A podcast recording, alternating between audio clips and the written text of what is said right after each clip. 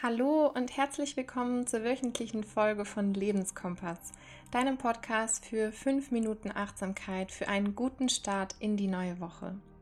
Bevor wir jetzt mit der Folge loslegen, möchte ich dich noch kurz daran erinnern, dass du alle Übungen, Reflexionen und Tipps auch wunderbar in einem Bullet Journal notieren kannst. Folge dafür einfach dem Link in den Show Notes und bestell dir gleich dein neues Bullet Journal bei uns im Lebenskompass Shop. In der heutigen Folge geht es um das Thema Routine. Das Wort versprüht ja im ersten Moment wenig Esprit oder Aufregung, stattdessen wird es oft mit Alltag oder Langeweile assoziiert. Aber Routinen sind nicht partout immer schlecht. Sie können alle Bereiche unseres Lebens prägen und haben auch positive Seiten, wenn wir sie als solche etablieren. Außerdem können uns Routinen auch zu mehr Balance und Gelassenheit im Leben verhelfen, wenn wir die richtigen Routinen für uns auswählen. Um dir dahingehend ein paar mehr Insights zu geben, Beispiele für negative Routinen wären zum Beispiel langes Fernsehen, das ständige Essen von Süßigkeiten, Rauchen oder mangelnde Bewegung. Positive hingegen können sich zum Beispiel in einer etablierten Morgen- und Abendroutine widerspiegeln, indem du To-Dos abarbeitest, Sport zu treiben oder sich gesund zu ernähren. Diese Dinge können zum Beispiel dann als positive Routinen entwickelt werden. Die Routine selbst bildet sich bei solchen Aktivitäten heraus, wenn wir sie immer und immer wiederholen, sodass wir irgendwann nicht mehr aktiv darüber nachdenken müssen. Dieses Naturphänomen zeigt sich zum Beispiel auch beim Autofahren.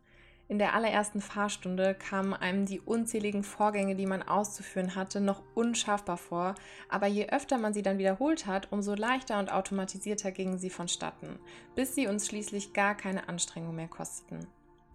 Den Ablauf einer Routine nennt man auch den Kreis der Gewohnheiten und dieser kann in vier Schritte unterteilt werden. Schritt Nummer 1 ist der Auslöser oder Trigger für eine bestimmte Handlung, die später zur Routine wird. Das kann zum Beispiel morgens die Tasse Tee sein, die dazu einläutet, dass jetzt 10 Minuten meditiert wird, was die Handlung, also Schritt Nummer 2 wäre. Der nächste Schritt, Schritt Nummer 3, äußert sich dann in der Belohnung, die wir durch das Ausführen dieser Handlung, in unserem Beispiel die Meditation, erfahren. Wir fühlen uns entspannt und gelassen, bereit für den Tag und wiederholen wir die ersten drei Schritte jetzt immer öfter, entwickeln sich daraus im finalen Schritt, Schritt 4, unsere Routinen, da sich unser Gehirn die neuronalen Verknüpfungen, angefangen vom Auslöser über die Handlung hin zur Belohnung, merkt. Kommen wir nun zu den Vor- und Nachteilen von Routine. Routinen, wie am Anfang schon erwähnt, können je nach Art auch einige Nachteile haben. Sie wirken zum Beispiel ermüdend, aus Routine kann auch Unachtsamkeit entstehen und Fehler passieren.